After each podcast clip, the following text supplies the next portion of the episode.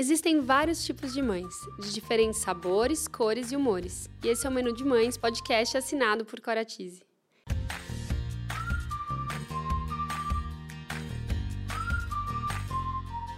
Eu sou a Cora, mãe da Teodora, trabalho há mais de 10 anos no mercado infantil e sou idealizadora do Menu de Mães, onde vou compartilhar com vocês experiências, aprendizados, através de reflexões, entrevistas e bate-papos, para trocarmos muitas receitas. Bem-vindos a mais um episódio do Menu de Mães.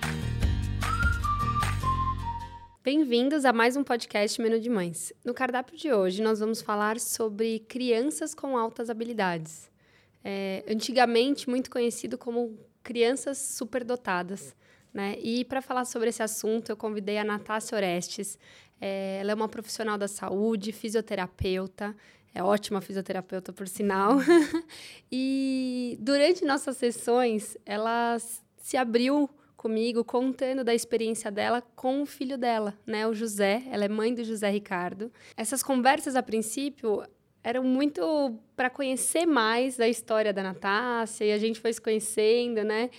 E em algum momento eu senti que eu tinha abertura para convidar a Natácia para compartilhar a história dela aqui no menu, né? A história do José. E ela, muito é, carinhosamente aceitou o meu convite, então eu fiquei muito feliz na obrigada. Eu que agradeço. É, eu sei como é difícil, né, a gente falar de algo tão íntimo é, e tão desafiador.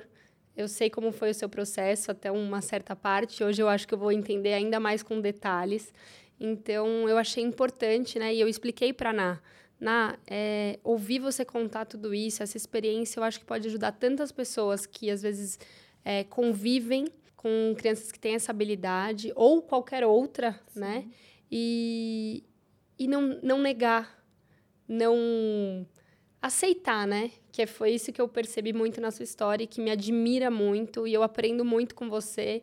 É, então, eu estou muito feliz mesmo que você aceitou meu convite, né? Ah, eu, tô, eu que agradeço. É, e foi o que eu falei, assim, né? Na, nas sessões, eu brinco que eu não tenho pacientes. Eu, eu acabo é, me tornando próxima, amiga. É... E é, essa troca é muito importante, tanto para mim, terapeuta ali, né, entender o que está acontecendo, como mostrar o meu lado humano também. Sim. E acho que foi muito natural, foi, né, foi essa, muito. essa troca. E eu acho que vai ser interessante compartilhar um pouquinho, assim, do, do processo, né? Foi um processo longo, é, doloroso no início, hoje eu consigo é, falar mais abertamente e, e ajudo conversando assim, não só com, com, com os meus pacientes, mas com alguns amigos que sempre falam: olha, tem um amiguinho do meu filho que é assim, é, nossa, eu posso passar seu telefone para a mãe de um outro amigo, Sim. né? Eu acho que é isso. A gente tem que ter essa rede de apoio e no que eu puder ajudar ou contar um pouquinho da minha experiência, acho que vai ser interessante. Muito, né? Tenho certeza que vai ajudar muita gente. É, eu nesse né, nesse, nesse período né, que a gente se conheceu e você foi me contando, acabou que eu conheci um amiguinho da Teodora que tinha né, essas habilidades e, e eu fui surpreendida. E ainda bem que eu já sabia um pouco né, através de você. Então, é, eu olhei de outra forma e eu percebi como muitas pessoas que se relacionavam com a mesma criança tinham é, percepções e informações é, diferentes e até eu acho que não tão corretas. Sim, distorcidas, né? Exatamente, é. distorcidas, porque não conhecem, né? E eu conhecia um pouco mais por sua causa, então é, foi realmente especial aprender, porque eu acho que além de você se inspirar numa situação como essa, que pode ser muito parecida, né? É lógico que a, cada um tem a sua particularidade, mas você se inspira em outras situações que às vezes você vive com seu filho e, você fala, nossa, ela lida daquela forma, ela aprendeu aquilo daquela forma. Então você já me ensinou e já me deu sinais de tipo para eu né, ter alguma postura com a Teodora diferente em relação a alguma coisa. É, ou ter alguns cuidados, que eu acho que a gente vai falar aqui durante a nossa conversa. E eu acho importante também ressaltar que essa conversa, é, a Ná, apesar dela ser uma profissional da saúde, ela não trabalha com crianças que têm altas habilidades. Isso é a hum. experiência dela, né, que ela viveu é, na família dela. Então, Sim, acho como mãe, isso, exatamente, como, como, mãe, exatamente, é. não como profissional. Então, não, acho que para começar você podia contar como foi que você descobriu né? Como foi essa descoberta com o José das altas habilidades? É, é uma história longa, né? Com, como eu já disse. É, a gente, José sempre foi uma criança muito, muito ativa. É, todo mundo falava, né? Ah, aproveita quando o José dormir para você dormir também. José nunca dormiu. Desde bebê, José nunca tirou cochilos. Então eu era uma mãe assim exausta. exausta, ele não desligava. Era da hora que ele acordava até a hora que ele ia dormir. Assim, me solicitava muito. E Mas à noite ele dormia. Dormia, é, ele desligava. Era literalmente assim, um botãozinho. E desde muito cedo ele passou a dormir a noite toda. Então, ele acordava sete horas da manhã, ele só ia dormir, de fato, desligar oito horas da noite. Então, me exigia demais. É, parecia que, assim, nada saciava, sabe? É, e depois eu vim a entender, óbvio, né? É, passando pelos profissionais e lendo muito, de que crianças com altas habilidades, é, eles não têm essa necessidade do sono. Eu vou dormir para quê? Eu vou perder tempo para quê? Né? É, então, eu vivia... O pai que lute. Não. O pai, o pai, né, é o que eu falo, a mãe que é, continua é, sempre lutando, né? Eu quis dizer o pai, mas pai é a mãe que lute, pais né? no final. Desde mas sempre. é a mãe que lute. Pra sempre. Mas, uh, né, como era muito bebê, a gente achava que era alguma, sei lá, uma particularidade. José teve cólica muito cedo, então será que era isso? É, nasceu com a linguinha presa também, será que não estava é, satisfeito o suficiente? E a gente meio que foi levando, né, acompanhando a, é, esse início dele. Tanto que eu voltei a trabalhar muito cedo porque eu estava esgotada. E eu falei, gente, eu preciso voltar a trabalhar para eu descansar. Dez pacientes, para mim, assim, eu ficava muito mais tranquila do que ficar com o José uma tarde. E. Detalhe que ela trabalha boa parte do tempo em pé. E eu fico chocada. É, muita força cansa, também, né? Exato. Mas uh, a gente foi acompanhando ele, ele, né, os marcos de desenvolvimento do José sempre foram corretos e muito esperados, tudo dentro da normalidade, né? É, a gente só percebia essa questão do sono no início. E, e quando o José começou a crescer, demorava, demorou um pouquinho mais é, para andar, mas estava dentro do esperado também. É, nada muito de se preocupar. Uh, quando José tinha mais ou menos um ano, um ano e oito meses, é, José começou a se interessar pelas, por letras. Letras e números, e eu ainda achava, eu falava, ah, acho que às vezes ele escuta as musiquinhas, né? Ele foi muito cedo para a escolinha, então ele foi uma criança que foi estimulada precocemente. Então eu ficava com aquilo, não, eu acho que vem da escola, né? Então, com um ano e oito meses, o José já montava o abecedário todo e falava em inglês e português. Do A ao Z, é, números também era algo que assim chamava muito atenção. E até que um dia a gente, eu cheguei na sala, né? Deixei o José brincando com as letrinhas ali no é. tapete é. e fui fazer o jantar. Quando eu voltei, tinha assim, do A ao Z literalmente formado e ele no meio, é como se ele tivesse assim num círculo. Aí eu olhei e falei: "Nossa, filho, que legal, né?" Fiquei bem, impressionada, mas tudo bem. Eu lembro quando você me contou isso, várias vezes essa cena vem na minha cabeça, sabe? Quando você tá falando de José, várias vezes eu lembro dessa cena, porque você me conta isso e eu consigo imaginar, de pensar, gente, imagina você chegar e, né, tipo, ao mesmo tempo estar feliz, você tá confuso, né? Não, totalmente. E com, quando, né, quando a gente combinou esse bate-papo, eu fui relembrando, justamente assim, passa muito rápido, né? Hoje o José tá com um ano e seis meses, é, cinco anos e seis meses, né? Sim. Cinco anos e meio. Então, assim, quando foi que começou? Porque para mim é automático, é. né? É, é, essa condição já faz parte das nossas vidas, né? Sim. E, e aí eu fui resgatando as fotos e tá ele sentadinho olhando para mim e foi bem na hora que eu cheguei é, com o abecedário todo. E, e aí a gente falava, ah, qual é essa letra? E ele sabia A, B, C e até o Z. E a gente falava, ah, seu nome é José. E ele falava, J-O-S-E. Um ano e dez meses. Aí a gente falou, tem alguma coisa errada? Não tem? É normal? Não é? E aí eu fui ler, né? Curiosa, pesquisar se era normal, com quanto tempo que esperava que uma criança é, saberia o abecedário. E aí a, a primeira coisa que surgiu foi a palavra hiperlexia. Aí eu falei, nossa, será que o José tem hiperlexia? E aí, hiperlexia era uma condição de crianças é, que aprendiam precocemente é, letras e números, eram hiperfocadas, mas muitas vezes elas não é, entendiam, elas pr praticamente decoravam aquilo. E estava muito ligada ao autismo.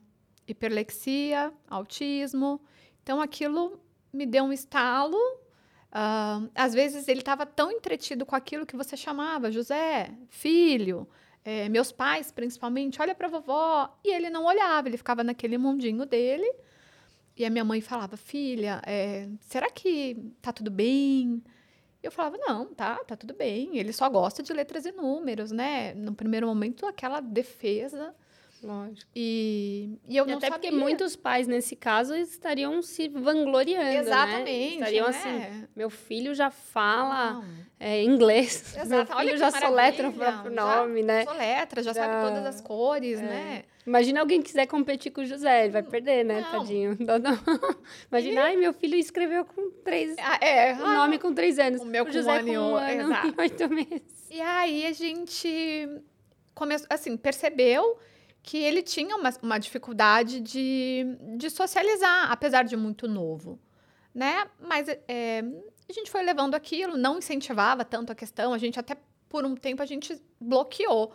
Não, vamos, vamos mudar o foco, porque tá muito concentrado nisso. Então, sei lá, eu pegava alguma outra coisa para ver e de repente vinha ele com a letrinha A, B, tudo que eu pegava virava letras e números, letras e números. E aí veio a pandemia. E como a pandemia, prin- principalmente no início, que era tudo muito novo e muito assustador, é, eu parei de trabalhar por quatro meses, imagina, né? Fisioterapeuta, indo a- até a casa dos outros, e aquele medo da pandemia. Então, não teve aula, fiquei com o José quatro meses direto. E aí eu falei que, assim, hoje eu sou muito grata à pandemia, porque eu consegui enxergar muito precocemente. Né? Um belo dia, mesma coisa, eu preparando as coisas em casa. Eu nunca tive ajuda, né? Então sempre foi assim, eu e meu marido, meu marido de casa, então eu fazendo as coisas. é, E ele, de repente, falou: é, fique em casa. Aí eu falei: nossa, coitado. Dois anos e três meses traumatizado com a pandemia, né? Fique em casa. E aí eu cheguei na sala, a televisão estava ligada no noticiário. Quando eu olhei, fique em casa. Aí eu, ele ouviu. E vida que segue. Aí passou alguma outra coisa e ele falou alguma palavra. E aí eu olhei para a televisão, eu vi uma palavra. Eu falei, não é possível, assim, sabe? Eu fiquei branca. Eu peguei um livro, um livrinho, e falei, filho, o que está escrito nesse livrinho? Era um livrinho de bichinhos e de floresta.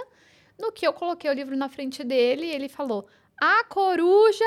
E assim, não é que ele falou, a coruja. Não, a coruja.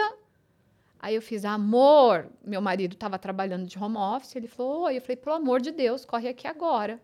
Aí ele falou, o que aconteceu? Eu falei assim, o José tá lendo. Ele, ah. Eu falei, pega alguma coisa. Ele pegou e fez assim, filho, o que está escrito aqui? E ele leu a palavra. Aí a gente se olhou assim por um minuto e falou, ferrou. E agora? Comecei assim, tipo, procurando. Eu falei, meu Deus do céu, o que, que tem meu filho? É, isso é bom, isso é ruim, é aquilo, né? O que, que a gente faz? Eu fiquei muito preocupada e comecei a procurar ajuda. Ajuda, é, quem consultar, quem procurar. Eu não sabia se eu tinha que ir para uma psicóloga, eu, mãe, né? Ou se eu tinha que levar meu filho para uma psicóloga, é, para uma neuropediatra, uma neuropsicóloga. Como procurar. Então, a nossa busca começou aí, pandemia, ele lendo um anúncio na televisão. E uma coisa que, né, uma vez você me contou, e eu achei muito importante, eu quero ressaltar que é. Não é porque ele tem essas habilidades, né? Que é isso, até aquele momento não sabe se é bom ou se é ruim. Mas ele tem. Sim. E o risco dele estar assistindo uma televisão, ler um noticiário ruim, entender já o que está acontecendo. Óbvio que a gente toma cuidado, né? Se o filho tá, não coloca em certos canais. Mas agora é uma criança assim, você está assistindo um filme, é, né? Algum filme de adulto, Não, tem alguma legenda, ele consegue entender. Talvez não acompanhe completamente no início, mas daqui a pouco vai estar acompanhando. É, ou você deixa uma página de internet aberta em noticiário, a criança consegue ler. E não é porque ele consegue ler que ele consegue processar internamente uma informação tão, às vezes, difícil, né? Exato. É, ainda mais naquela fase de pandemia que era noticiário de coisas que a gente Horrível. lia que dava muito medo. Então, assim, a importância da atenção né, dos pais quando percebe alguma coisa assim, entender que não é que o filho tem essa capacidade, essa habilidade, que ele tem maturidade para acompanhar as coisas que ele consegue fazer. Então, o, o cuidado é, assim, muito redobrado, né? Porque são coisas que você tá tendo que cercar de várias frentes a situação. E eu lembro que isso me assustou. Sim, É, quando a gente fez essa, essa reflexão juntas lá na minha sala, eu pensei, gente, imagina né, o, o medo, a angústia, né? De falar, ai, se meu filho vê uma notícia ruim, sei lá, né? Hoje em dia, sai na rua, tem cada coisa que a gente vê, lê, né? E, e é quando a criança ainda é pequena, você não tá tão preocupada, né? Você vai, ah, eu tenho um tempo para poder ensinar, para ela poder processar e, querendo ou não, dele, o tempo dele ia ser antes, Foi, né? foi bem antes, né? Tanto que, assim, hoje a gente praticamente... é, a televisão em casa, ela só fica ligada é, músicas, É. né? Então, é, esses canais de música a gente acaba é, colocando o tempo todo, porque a gente não sabe o que vai ler, né? Então, esses noticiários que você espreme e sai sangue em casa, a gente não pode. É, porque é, uma, uma das, das questões é isso, ele começou a questionar muito, muito, muito cedo a gente questões de morte, o- o que, né? Então, tudo veio muito, muito cedo pra gente. Então, tem que ter esse cuidado mesmo. E todas as vezes que ele tem acesso a, a, a desenhos, é, às vezes ele quer ver... é, ele gosta de coisas ligadas a, a jogos, assim, Mario, Mario Kart, ele gosta de ver é, como, como se alguém estivesse jogando, né? É, e a gente tem que acompanhar, não tem jeito. Sim. Então, Ele no YouTube, você já me falou que ele digita no YouTube o que ele quer. não, total. Ele procura Pra o que ele quer, se ele é, quiser, né? Às vezes a, a- né, a gente né? vai falar sobre isso. É um perigo, É um assim. perigo, né? Então a gente tem que ter muito, muito controle, principalmente em casa é mais o YouTube Kids. Mas em esses dias em terapia, é, a, a neuropsico dele, né, conversando com ele, ela, ela- eles estavam trazendo uma questão de, de medo, né? Que o José tem muito medo de parabéns, de bexigas. é, porque no meio disso tudo a gente também descobriu uma hipersensibilidade auditiva, então é, é muito mais aguçado. E aí ele falou para ela, tia Gisele, que é o nome, né, da, do nosso anjo da guarda também, que ajudou muita gente nesse processo. é, quais são os buffets que tem balão no teto? E aí ela falou assim, ah, não sei, José. Ela falou assim, ele falou, tia Gisele, põe aí no Google, buffets, balão no teto. Aí ela, oi, ele falou assim, é, pode colocar, balões, buffet no teto, vai aparecer. Então, assim, ele vai direcionando Ele sabe, As né? buscas, Ele sabe, como sabe? funciona total. a busca. Ninguém não é enrola só ele, sabe? Ninguém enrola. Então, assim, pra gente é um aprendizado, né? É, lógico. Mas voltando um pouquinho do processo da descoberta, quando isso começou, eu falei, bom, quem procurar? É. Conversei com a pediatra dele, né? Mandei uma mensagem, falei, olha, o José tá lendo, é normal, é esperado. E ela falou assim, não, não é esperado. Ela falou, você consegue me mostrar? Então eu fiz um vídeo e mandei para ela. Ela falou, uau, é... o José é uma criança muito estimulada.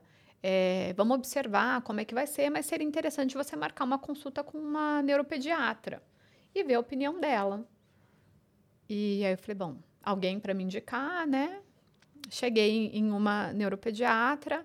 é, a neuropediatra estava grávida, então ela não estava atendendo presencial e marcamos uma consulta online. Então, naquele primeiro momento, a gente relatou o que estava acontecendo é, e ela falou: olha, mesma coisa, preciso de vídeos. é, e a gente falou: ele tem uma dificuldade de interagir com crianças da idade dele.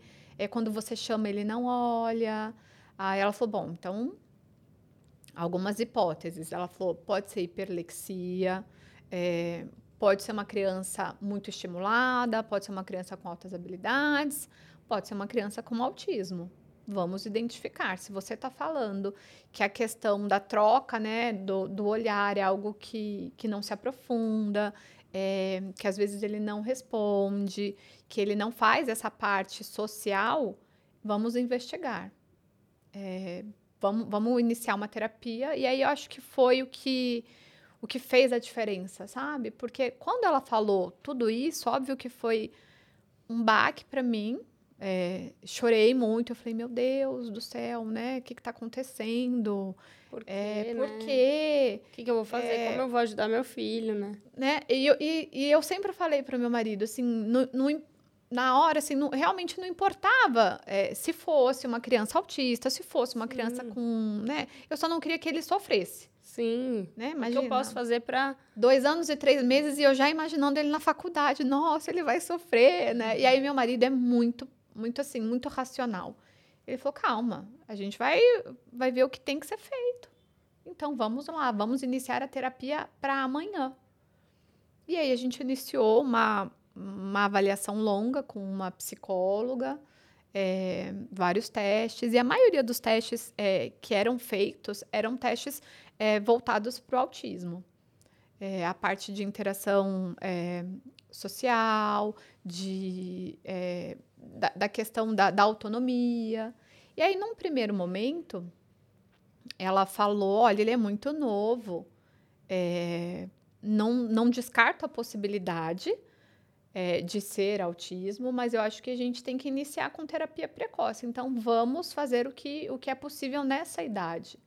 É, questão de rotina e de comandos. E ele tem um primo da mesma idade. Eu e minha irmã, nós engravidamos juntas. Então, era a hora que a gente realmente precisava mantê-los juntos e que um pudesse ajudar o outro, né? E começamos, José faz terapia até hoje, né? Então foram praticamente assim dois anos de intervenção. E aí a, a neuropediatra falava para mim quando eu mandava vídeos, ela falou assim, eu por vídeo, ela falou, eu tô muito em dúvida. Às vezes eu acho que ele é autista, às vezes eu acho que não. Às vezes eu acho que ele realmente é uma criança só com altas habilidades, porque tem essa questão, né? Criança com altas habilidades, ela é autista? Não necessariamente. Você pode ser uma criança Ah, mas pode ser os dois também. Pode, e aí é dupla excepcionalidade, que foi levantado para o José, né? É dupla excepcionalidade. Então, é uma criança com altas habilidades e uma criança com autismo. Ou se fosse uma criança com hiperlexia, o autismo poderia é, ter mais é, a ver, porque teriam algumas estereotipias. Então, ah, José tem estereotipias, balança as mãos, bate os pés, pula, é, só repete as palavras, e era sempre não. Sempre não. Então, assim, é, o meu marido tem uma meia-irmã que ela tem autismo. Ela é não verbal. E, e eu também, assim, é, tenho contato com algumas crianças, filhos de pacientes. Então, eu olhava aquele mundo, assim, e eu falava, é, é, é um... Existem vários é, níveis, né? E eu falava assim, algo me diz que não é autismo, mas se for também eu estou fazendo o melhor para o meu filho, eu só quero o melhor. É, e aí, aos poucos, as coisas foram fluindo. Né? A, a neuropsicopedagoga dele também é, aplicou. Acho que, acho que os testes do José, assim, no início duraram. A primeira avaliação dele, acho que durou cerca de uns três, quatro meses. E, e aí, no final, ela falou: olha, é, respondeu muito bem as intervenções. E é normalmente é esse tempo pra descobrir. Sim, e, e aí é uma equipe multidisciplinar. Por isso que eu falo assim da importância e do percebeu algo errado, é, não, né? Você consegue ter um comparativo, principalmente que ia para a escola com crianças da mesma idade, percebeu que tem algo diferente, busca ajuda, não não deixa passar, porque quanto mais cedo você buscar ajuda e, e- e- e ter qualquer tipo de intervenção, né? Intervenção precoce faz toda a diferença para uma criança tendo uma condição ou não, né? Porque a criança ne- nessa nesse momento, né? Aí já entra, já entra a questão também da, né? Da, da- de qualquer, mesmo na fisioterapia, tem uma neuroplasticidade muito grande, então ela vai responder de uma maneira muito mais rápida do que um adulto que já está formado, já está consolidado. Então a gente iniciou uma terapia muito precoce. O José tinha dois anos e meio. Então ele começou a fazer ah, psicóloga, neuropsicopedagoga, eh, fizemos na época uma avaliação com uma TO e na, a TO falou assim: olha, não tem nada, é só efeito de pandemia. É, vida que segue. Então a gente seguiu com as questões mesmo da parte da psicóloga, porque a gente percebia que ele fazia questionamentos muito precoces para a idade, é, ele tinha uma certa inflexibilidade, né? Então seguia. É, Acho que é importante também saber que demora às vezes para você acertar no profissional que vai te acompanhar. Né? Muito, né? assim. Porque você tem que sentir confiança. Tem que ter a empatia, acolhida, acolhida tem que ter empatia, tem que ser uma, uma pessoa que você perceba é, que tem esse cuidado, essa preocupação. E, e, é o que eu falo. É uma assim, extensão, né? Total. e a gente, casa. como, e a gente, como, como pais, assim, a gente tem aquela coisa. Ai, não gostei do jeito que ela olhou pro meu filho. E, e é feeling, né? Mãe não falou. Exato. Ai, não tem paciência, é. né? Então, e o José sempre foi muito questionador. E também tem muito a criança que precisa de mais paciência, a criança que é mais, né? É muito o perfil dos pais e da criança, e da criança. também, porque às vezes um médico que não é bom para você é bom para é outro. Né? Excelente, né? exato. exato. E é por aí. É. É, e aí, assim, passado todo esse tempo de intervenção e, e de terapia, é, chegou-se né, à conclusão de que, de fato, José ele tinha altas habilidades. Ele não tinha hiperlexia, porque na hiperlexia a criança às vezes lê muito precoce, é, é, muito ligada, muito focada a números e letras, mas ela, ela, ela decodifica, mas às vezes ela não entende o que ela leu. Então ela vai ler rapidamente e não entende aquilo que foi perguntado. É, e aí agora recente, que nós voltamos né, na, na neuropediatra dele, e ela falou, olha, tô, acompanhei né, toda a avaliação, toda a, a intervenção que foi feita com ele ao longo desses anos, e que bom, que bom que a gente acertou em iniciar a terapia precoce, né? E que ele vem respondendo muito bem a isso. É, e aí, né, ah, José, fala é, que cor é essa? Algumas perguntas básicas, né? E aí toda vez ele olhava para ela. E então, assim, aquela, aquele medo inicial do contato visual. Às vezes é porque assim não era interessante para ele naquele momento. Eu tô aqui fazendo minhas coisas, você me perguntei que eu vou te responder, e tá tudo bem, eu não preciso olhar. Né? E agora a gente conversa, José, quando a gente fala com as pessoas, a gente tem que olhar. José é muito, muito prático, é. muito racional. E, e agora ele também é uma criança crescendo, né? Então Sim. agora ele entende mais certas Se coisas. Se coloca no lugar do é. outro, né? Porque a gente tinha muito medo isso, ah, não tem sentimentos, né? E tudo trabalhado em terapia, né? Ah, porque você tá com medo, porque você tá triste, né? E aí ela imprimiu um texto, ela, ah, o que que tá escrito? Ele, ah, os pássaros e papapá, etc. Aí ela fez, uau, né? Nos testes a gente vê que ele tem uma leitura muito rápida. Eu não imaginei que fosse tanto. Ela falou, qual é o, o título da história, José? A história fala sobre o que ele? Sobre os pássaros, né? Como quem diz. É muito lógico isso. Aí uhum. ele falou, ah, e aqui tá faltando um R. Não me lembro agora qual era a palavra. Ela olhou, ela falou, Nunca reparei. E eu sempre imprimo esse texto. Né? Então, assim, ele entende do que está sendo falado, é, é, ele é capaz de entender, de, de, explicar. E às vezes a gente ainda se choca, né, com algumas coisas. Lógico, né? A, a minha irmã brinca comigo, ela fala: Nossa, você está perdendo dinheiro em cima desse menino, né? E eu falo: Não, Deus me livre, eu quero. Ela fala: Se um vídeo desse cai no, hoje em dia, né, no Na YouTube, internet, vai, vai, vai viralizar. Vai viralizar. E ele tinha uns três anos quando ela deu um livro. Ela falou: Ai, acho que ele vai gostar. Um livro de bandeiras e de países. Você me contou. E ele falava: Mamãe, na página 24 tem a bandeira da Santa Lúcia. Olha lá. Aí eu olhava. Ia lá na página 24 eu falava: Minha Nossa Senhora. Aí eu: Tem mesmo, filho, Santa Lúcia. Ele falava: E na 34 tem a Não Sei das Plantas. E, não, e na Copa do Mundo, na né? Copa. Na... A minha irmã fez o nome vídeo. de todo Nossa, mundo. minha irmã brincava. De todos os jogadores, de todos os times, de todas as bandeiras. Era o canal da minha irmã brincava, né? Ah, o canal da... José, estamos aqui no canal da Dinda. Fale para mim quantos grupos temos na Copa do Mundo. Aí ele, sei lá, tinha acho que até o H, né? Nem sei também. O José sabe são. mais que nós. Aí ele, acho que se você perguntar até hoje, ele lembra, porque a memória dele é impressionante. Então ele falava todos os grupos todos os jogadores. E se você falasse, qual é um jogador do Senegal? Ele falava, Fulano.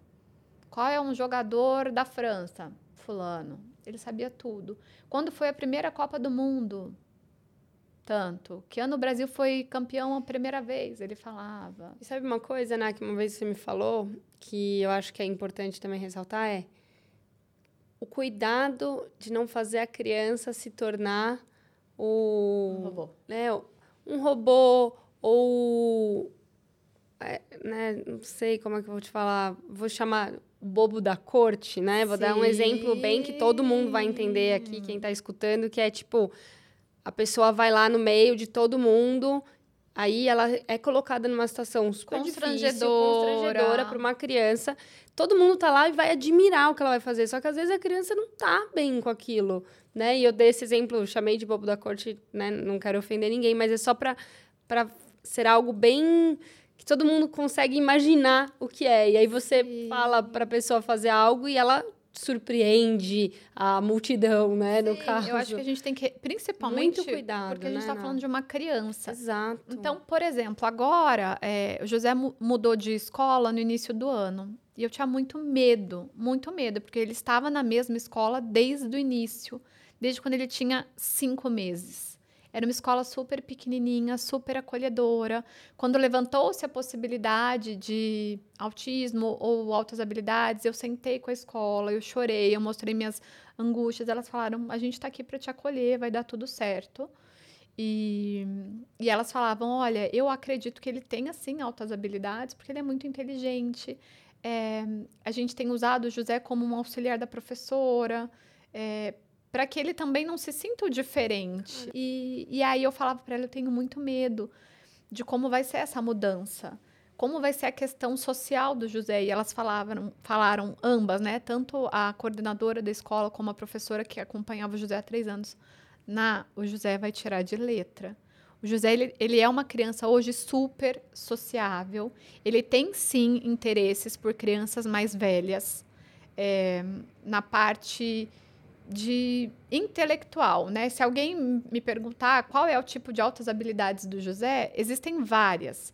Né? É, hoje a gente, é, todo o teste que a gente foi, é, fez do José é muito mais é, qualitativo, porque ele ainda não tem seis anos. Os testes aplicados e comprovados de altas habilidades, é, a, a partir dos seis anos, aí a gente consegue ter a questão do QI, né, do quantitativo, que a neuropediatra dele e a neuropsicóloga, a neuropsicopedagoga falaram, é, não vejo necessidade da aplicação desse teste agora, porque quando ele estiver na parte de alfabetização, embora ele já seja alfabetizado, é, a gente vai ter que repetir. Então, vamos buscar com a escola, com as pessoas que atendem o José, algo que a gente é, mantenha a, a cabecinha dele ocupada, que ele não se desestimule, né? Mas Sim. pensando que ele é uma criança de 5 anos e o emocional do José é de uma criança de 5 anos. Sim. Né? Então, esse é, é, essa era minha, meu medo. Ai, será que os amiguinhos vão falar, nossa, que menino chato, porque a professora vai passar uma tarefa e ele já sabe ler. Então, eu fui buscando essa.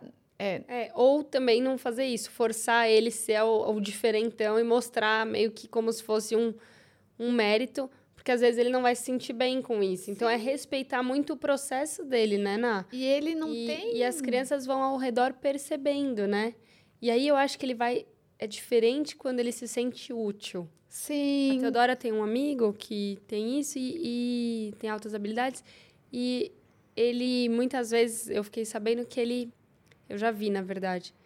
Ele ajudando. Uhum. Entendeu? Então, quando ele ajuda, ele se sente útil.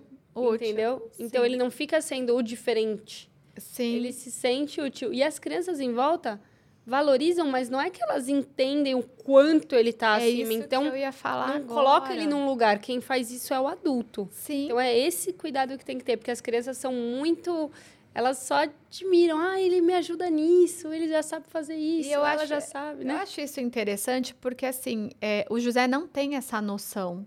Tanto que, às vezes, ele vai brincar com o primo, que tem a mesma idade dele, e aí eu falo, filho, seu primo não gosta dessa brinca desse jogo. Os jogos do José, né, no aniversário dele de 5 anos, ele ganhou jogos assim de 7, 8, e ele brinca com muita facilidade né? E, e as outras crianças não veem muito sentido, né? Então a gente tem que trazer esse lúdico é.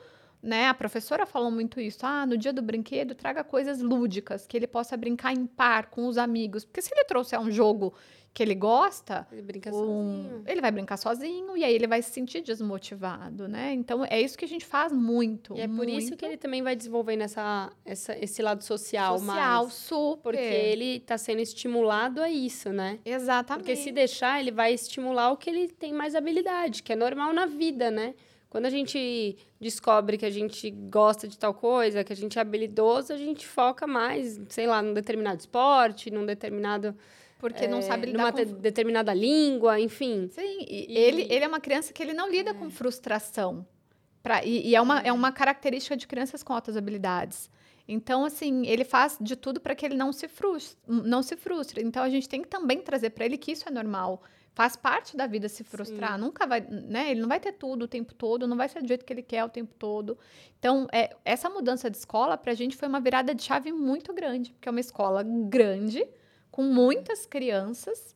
É óbvio que a gente teve esse cuidado quando ele foi entrar, de ter uma reunião com a orientadora pedagógica, com a coordenadora do, da educação infantil, com a professora que ia ser responsável por ele, para a gente explicar mais ou menos como ele funciona. Porque se na lousa tem a rotina do dia, né? Ah, às 8 horas vai ser isso, às 9 é isso, ele vai falar para ela: por que, que a gente não fez aquilo ali, ó, das 9 horas?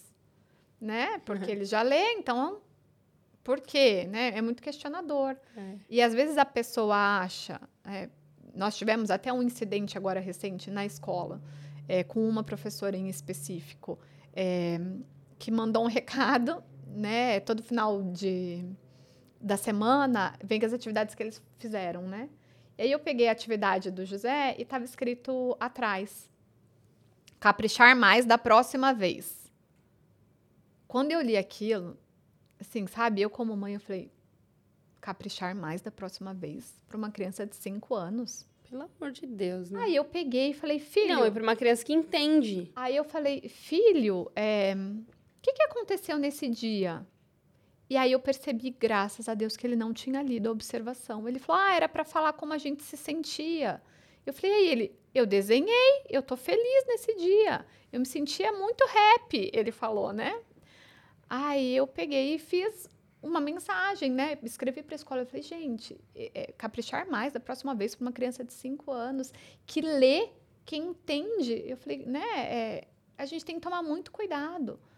É, e aí a, a neuropsicopedagoga dele entrou em contato com a escola. Ela falou, gente, vocês não, espe não, não esperem que uma criança com superdotação seja perfeita. Pelo contrário, ele tem as E tá dificuldades. tudo bem, né? Tá tudo ótimo, né? Ele entregar já Eu- tá não, tudo bem, né? Eu olhei o desenho para mim como mãe, tava a coisa mais linda. Uma professora achou que ele não pintou com capricho. E é algo que a gente tem é, trabalhado muito com ele, porque como ele aprendeu a, a ler e escrever muito precocemente, ele pega ainda de uma maneira errada no lápis. Né? Então, é um atraso. Ele tem dificuldade. é, é aquilo que a gente falou, né? Ele, não é porque ele sabe fazer que ele tem já tá preparado para fazer. Ele não está preparado, ele só sabe ler. Exato. Por exemplo, ele, ele corre até hoje de maneira descoordenada, ele faz TO, é, ele faz terapia ocupacional toda semana, porque ele não lida bem com a questão é, de bilateralidade. É, como eu falei da questão de hipersensibilidade auditiva, a parte vestibular dele foi muito alterada também. Então, coisas que, que requerem é, mudanças de direção, ele ainda fica um pouco perdido. É, segurar o papel para cortar para ele é muita função. Tipo, eu tenho que segurar com uma mão e tenho que cortar com outra. E aí a, profe- a, a neuropsicopedagoga falou justamente isso. Ele falou assim: ela falou, não exijam que uma criança com superdotação, altas habilidades, seja perfeita Sim. né? Nós estamos pedindo para ele pegar no lápis como se fosse uma pena. Então não é porque ele pintou claro que tá que não tá bom. E é- eu acho que esse é um outro ponto também de ter cuidado, que é a criança, ela já sabe tanto que você já deduz que ela sabe fazer tudo. Não vou e nem aí você nem, explicar. Não preciso, né, gastar muito tempo com ele, que ele já sabe mesmo, ele é muito inteligente, ele vai tirar de Exato, letra. Vai, vai saber esperar os E amiguinhos. não pode, E né? aí- Tem que ter, acho que ainda uma atenção até redobrada, porque entender aonde está a dificuldade dele para executar certas É para uma tarefas, criança de 5 né? anos, né? Que aí a gente Exato. lembra que o emocional está muito envolvido, né? Ele só tem cinco Ele anos, só tem ele é uma cinco, criança. né? E eu, eu brinco muito isso. E eu li de um neuropsicólogo, né? é, ele falando, ah, eles esperam que crianças com altas habilidades saibam esperar. Ah, tá, você terminou a sua tarefa primeiro, então vamos esperar todos os amiguinhos. E tem a frase, ah, quem espera sempre alcança. E ele fala, não, quem espera sempre cansa. Porque aí o que, que acontece? Ele vai cansar, ele vai perder a motivação, ele vai levantar da, Desinteresse. desinteresse. Então ele vai, ele vai levantar da sala, ele vai ficar cutucando o amiguinho, que eu já tenho percebido isso, né? Às vezes falam, olha, então, naquela aula, o José levantou e foi brincar com o amiguinho. E eu pergunto, filho, por que, que você levantou? Ai, mamãe, porque eu já tinha terminado, tava chato. Olha, filho, então. Imagina o vestibular, né? Vai fazer rapidinho. Seu amiguinho, filho, não terminou aquilo, né? Então a gente tem que esperar, a gente tem que É. respeitar o E professor. ele entende que o amiguinho ainda não sabe certas Ele coisas que ele tem- sabe? Ele não tem essa noção ainda. Bom, eu acho. Graças a acho Deus. que essa é o... Ele tá no papel dele, né? Total. De Quando me, e quando me perguntam, você vai. é, hoje a gente trabalha com o, o PEI, né? Que é o plano individualizado de ensino, né? É, ele tem atividades extra, é, principalmente para fazer em casa, porque as tarefas de casa terminavam em três minutos. E, e aí, conversando com, com, a né, com os professores, olha, então vamos, já que ele tem essa facilidade, vamos trazer um pouco, porque a gente tem que é, aproveitar que ele sabe, sabe, sabe mais, então vamos fazer com, com que aquilo seja bom para ele, para não desestimular.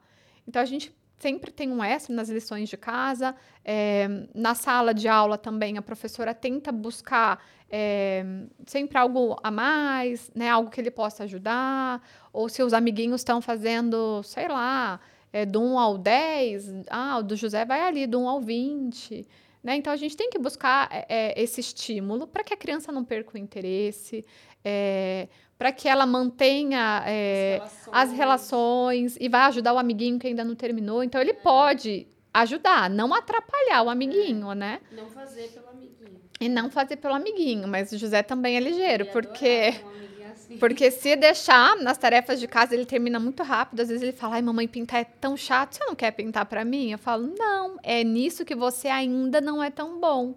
Você é muito bom para ler, para escrever, mas olha, essa parte de pintura, você pode melhorar." E aí às vezes ele fala para mim: "Ah, acho que agora eu dei o meu melhor." Então assim, ele vai entendendo que a gente tem que tem que se esforçar, né? Embora eh, não seja do interesse dele todas as atividades, ele tem que fazer, tem que cumprir o papelzinho dele na escola. Então é mais ou menos isso. Em que momento, né, também a gente sabe, ou isso é, não é, não sei se é a gente sabe, né, calma, vou Reformular. reformular essa pergunta. Em que momento os pais eh, conseguem decidir, ah, eu quero puxar mais? Existe essa possibilidade? Porque a gente vê em filmes, né? Sim. Isso, eu já vi, pelo menos em algum filme, isso. É, lógico, é um filme mais antigo, na verdade. Eu até não vou lembrar o nome do filme agora, mas um filme que me marcou bastante. E nesse caso, os pais exploravam essa possibilidade, né? De aceleração. De aceleração. Existe, é, a gente trabalha muito isso com a neuropsicopedagoga dele, com a, com a neuropediatra.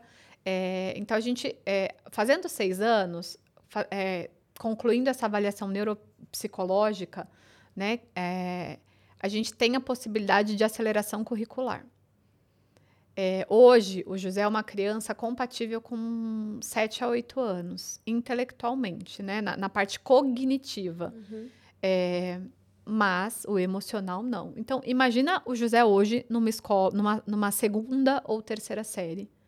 Ele ia saber acompanhar a parte é, curricular, intelectual, maravilhosamente.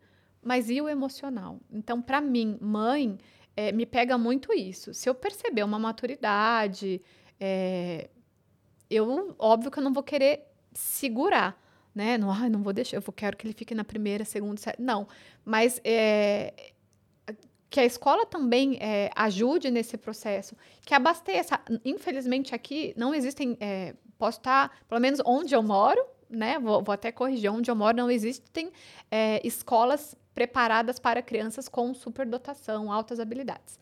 Então, o que a gente faz é uma adaptação curricular.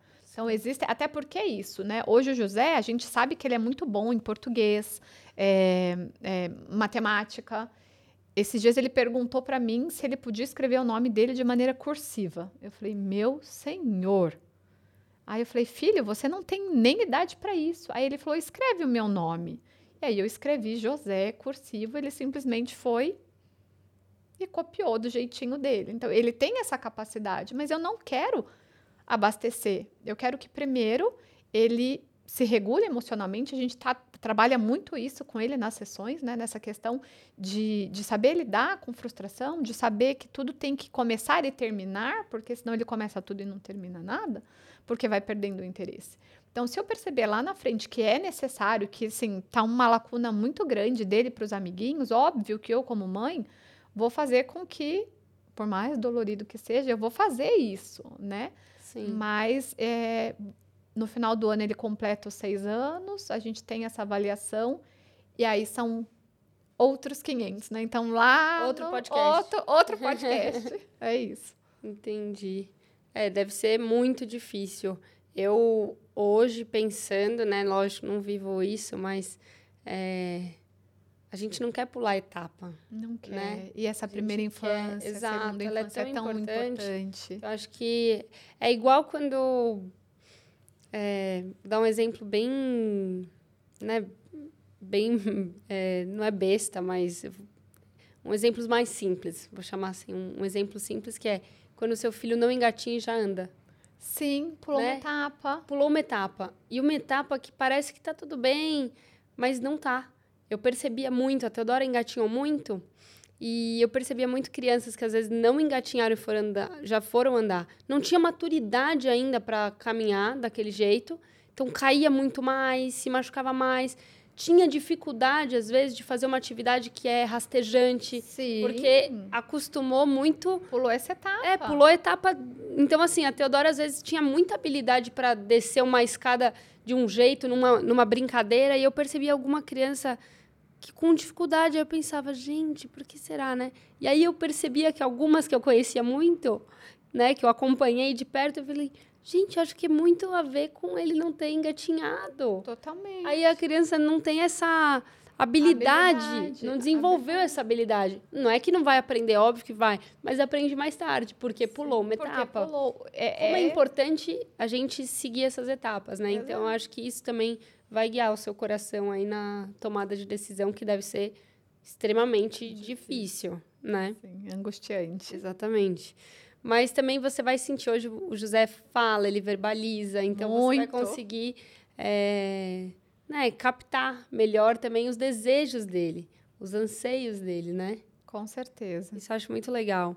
E, e eu queria te perguntar uma coisa, assim, tem alguma característica, tem alguma característica que é de crianças de altas habilidades, assim, que é, é assim, que há para diagnosticar muito mais fácil? É, eu acho que é, eu vou eu vou dizer Já a minha experiência, tantas, né? Já que são tantas eu altas vou dizer habilidades. A, minha experiência e, e, tudo que eu li e, e da, da, rede que, que me apoia hoje, tá né? Bom, da, da, minha ajuda. Então, assim, é, iniciou a leitura precocemente, né? O interesse por por é, letras, números, às vezes crianças é, que são muito boas em instrumentos, porque foi o que eu falei, existem vários tipos de habilidades, né? Sim. né? É, um interesse muito específico por algum assunto é, que você percebe que para a idade é, não, não deveria. Não está compatível. Não tá compatível. É, eu estou fazendo essa pergunta porque, às vezes, é, até agora a gente falou muito da história do José, mas às vezes alguém que está ouvindo percebe, em, percebe isso em alguém próximo, mas é, em outra habilidade. Em outra Por isso que eu é, perguntei. São crianças. Para entender melhor. É, né? muito perfeccionistas, é, crianças que têm muita dificuldade de, às vezes, relacionamento é, com outras crianças. É, não, não ter essa, essa parte social, né, o que a gente fala, é mais dificultada, é, são crianças mais ansiosas, O José é uma criança extremamente ansiosa e aí tudo isso, sabe, sabe quando você vai ligando, né? Só ligando os pontos, né? Sim. Então, crianças muito ansiosas que não sabem lidar muito com frustração. É, então, acho que a gente tem que ficar atento a algumas, algumas características. É, qualquer dúvida, pergunte para o pediatra do seu filho é, se é esperado, se é normal ou não. E, e a partir daí, assim, é, é o que eu falo, não tenham medo. Se você acha, coração de mãe não falha, né? Se você acha que tem alguma coisa, vai buscar ajuda o quanto antes, porque senão você perde essa questão da neuroplasticidade, que é muito Sim. importante. Que quanto antes, né? Quanto, é, são, são muitas conexões, né, que, que o cérebro faz. Né? Quanto mais cedo, melhor. Ina, é, você sabe dizer a diferença entre autismo e altas habilidades? Autismo é, é, são vários fatores que englobam, né? Assim como não tem uma, uma única característica. É, posso estar falando, é, não, não tenho muita, muita base, é, mas são várias, várias características. Autismo, às vezes, é, tem um atraso, um atraso no, no neurodesenvolvimento. É, você percebe que crianças é, não brincam funcional, é, né, com algum brinquedo. Então, por exemplo, é um carrinho, às vezes a criança pega o carrinho, vira o carrinho e fica mexendo só na rodinha, movimentos é, estereotipados, é, não falam, repetem só o que os pais falam, é, tem essa questão né, da, do contato visual. É, eu lembro que foram as, as perguntas que foram meio que descartando, assim, sabe? Sim. A, a, a possibilidade. A possibilidade né? né? A possibilidade. Porque tá bom, no caso do José, ele tinha uma dificuldade de socialização é, e um contato visual baixo, mas porque ele estava focado num, em algo muito interessante para ele. Então, para ele, assim, pode falar que eu tô ouvindo, eu vou te responder. Não preciso te olhar, né? Mas fazia aquele contato visual. E, e falava, não é que ele repetia, ele falava, ele entendia, ele replicava, né? Então, eu não sou a pessoa mais é, qualificada, qualificada para falar, de autismo, né? Eu sei do o, o, o pouco que eu sei é, foi lendo muito até a gente encontrar o, o, caminho correto aí do diagnóstico do José e da, das pessoas com quem eu tenho contato, né? E aí eu, eu vejo também uh, que quanto mais cedo, independente se, né, é, da condição, quanto mais cedo a intervenção, melhores são os resultados. Sim. Sim. É, uma, uma característica também, quando a gente começou a levantar a possibilidade de altas habilidades, um, tanto a neuropediatra do José quanto a neuropsicóloga perguntaram: é, alguém na família que tem essa característica? E aí, na hora, a gente assim olhou para o meu marido é, meu marido é uma pessoa que tem uma dificuldade de relação, é, de interação social mesmo. A gente brinca que ele ah, é o antipático, né? E, e, ele é muito assim, rápido, muito rápido. Se você perguntar para mim, ah, quanto que é 10 mais 10? Eu vou falar 20. Se você perguntar quanto que é 350 mais 400, eu vou, ai meu Deus, calculadora, ele vai responder. E, e aí elas falaram, né? crianças com altas habilidades geralmente têm a, a, é, é genético, é hereditário, né? Então, no nosso caso, quando a gente passou a investigar e teve o Paulo, Paulo nunca fez uma avaliação neuropsicológica, mas pelo que os, a, a neuropediatra, a, né, a neuropsicopedagoga, a, a neuropsicóloga conversando com a gente, então a gente acredita que tenha, tenha tido essa relação hereditária. E uma pergunta que eu queria fazer, Ana, é assim: como você se sentiu quando você teve um diagnóstico? Porque eu acho que antes, e eu digo, sim, a Teodora estava com uma questão de pele que estava me deixando muito angustiada, né? E eu tentando descobrir, eu tentando, porque eu sei como é você viver com uma alergia, com uma questão desse tipo que você sofre ao longo da sua vida de alguma certa forma. Então, assim, quando vou falar por mim, quando eu tenho uma resposta, é como se, nossa, que alívio, por mais difícil que seja, né? É, eu queria saber se, como você se sentiu, se talvez é parecido com isso, porque quando a gente tem uma, um diagnóstico fechado, eu acho que é diferente, né? Com certeza. É, eu já chorei muito. E é engraçado que, assim, às vezes eu relembro ou eu leio alguma coisa de alguma criança e eu choro. Eu sou uma pessoa muito racional. Meu marido fala que eu sou coração de pedra. Mas quando é em relação ao José, eu sou muito, assim, é, é, acho que é isso, assim, me, me, trouxe aquela paz que eu precisava, né? Foram, eu, eu compartilhei ao longo do processo com pouquíssimas pessoas o que estava acontecendo. Né? Então, assim, eu trabalhando, é, indo atrás de profissionais e buscando, e, e eu sempre falava assim, independente do que for, eu preciso saber para oferecer o melhor para o meu filho. E, e, quando a gente chegou, de fato, né, é, a, a, consulta com a neuropediatra, que acho que batemos o martelo, assim, foi recente, muito recente, é, de que né, foi descartado é, o autismo e altas habilidades é, é o que, o que a gente fechou. Eu falei, nossa, é isso. Então vamos, vamos seguir, vamos fazer o melhor em cima disso, o que eu posso fazer dentro das de melhor dentro das possibilidades. Mas é isso, é um sentimento de paz, Mas né? É uma assim, paz, é como se eu tivesse tirado. É Exato, eu brinco, né, que eu trabalho com postura, é como se eu tivesse tirado um peso gigante das minhas costas. E, e assim, o que eu puder, óbvio, fazer e, e buscar e orientar, eu vou fazer.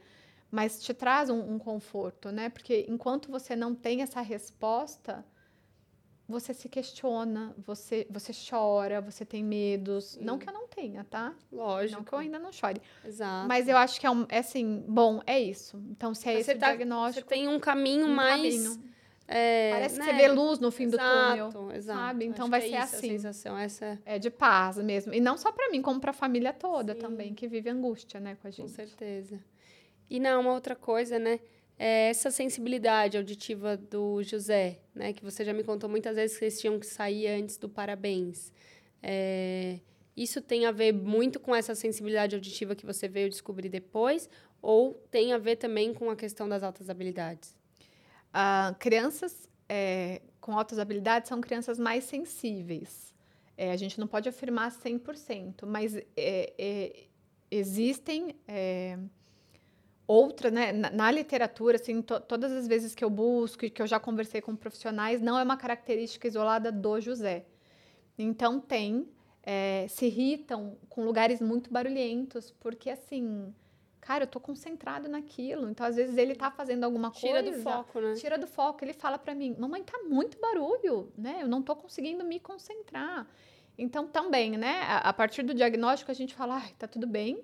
É, mas vamos trabalhar em cima disso, né? Então, já saí, já chorei de, de ter que sair de festinha, porque ele se desestabilizava no início. É, era algo muito, muito difícil, suava a mãozinha, ele ficava pálido. E agora com a TO as coisas estão muito melhores, assim, né? Porque a gente trabalha essa questão vestibular, que mexe muito com a questão auditiva. Então, trazendo para ele essas novas é, sensações, é, ele consegue se estabilizar melhor.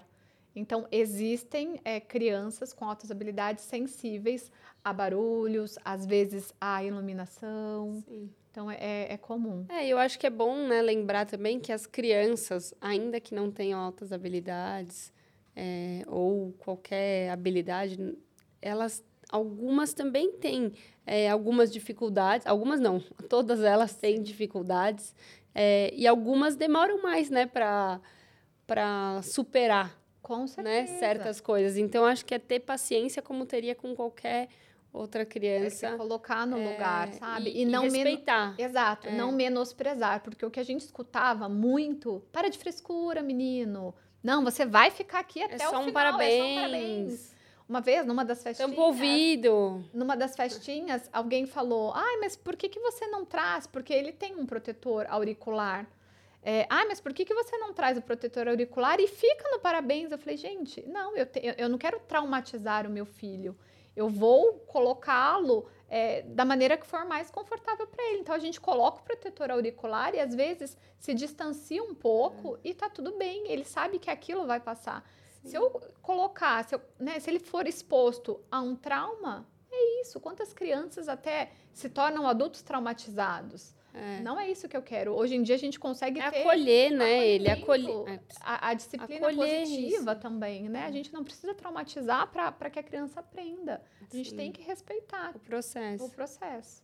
Que legal, Ná. Ná, obrigada. Imagina, eu, eu que assim, agradeço. Eu não tenho palavras para você estar tá compartilhando aqui toda essa história, né? Contando do José para nós. Eu acho que a gente aprendeu muito eu sempre aprendo cada vez mais ouvindo você falar. Eu admiro muito como você leva de forma leve. Eu sei que muitas vezes foi muito desafiador, foi difícil, né? E a gente, é, além de se preocupar, a gente né, sente pelo outro, né? Eu, eu, quando você me conta, às vezes eu penso, nossa, né? Como seria lidar com essa situação, né? E, e, então, assim, eu admiro muito a sua trajetória até aqui com o José. Parabéns e muito obrigada por estar dividindo aqui com a gente. Obrigada, eu que agradeço a oportunidade de falar um pouquinho mais sobre isso. espero poder ajudar e contribuir também, né, com quem com quem ouvir a gente aqui nesse podcast, lembrar de alguém, às vezes de um amiguinho, do amigo, Sim. né, e, e direcionar para isso, né? Vamos, vamos buscar ajuda, é, informação. E... Sair da negação. Sair da negação. Porque é, é essa é a, primeira, é, primeiro, é, é, a primeira coisa primeiro que a gente estágio, né? Exato, é isso. É. Ai, obrigada, Ana. Espero que vocês tenham gostado do episódio de hoje. Aproveitem para tirar as dúvidas, se precisar. Deixa nos comentários qualquer observação. E espero que vocês tenham gostado. Continuem seguindo o menu é, nas redes sociais, arroba menu de mães. E eu espero vocês no próximo episódio. Beijos, Có.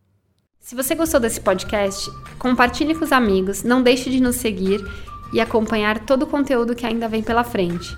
Siga também nosso Instagram e aproveite para me enviar mensagens do que você mais quer escutar aqui no Menu de Mães. Vamos degustar juntos cada item do nosso imenso cardápio da maternidade. Beijos, Có!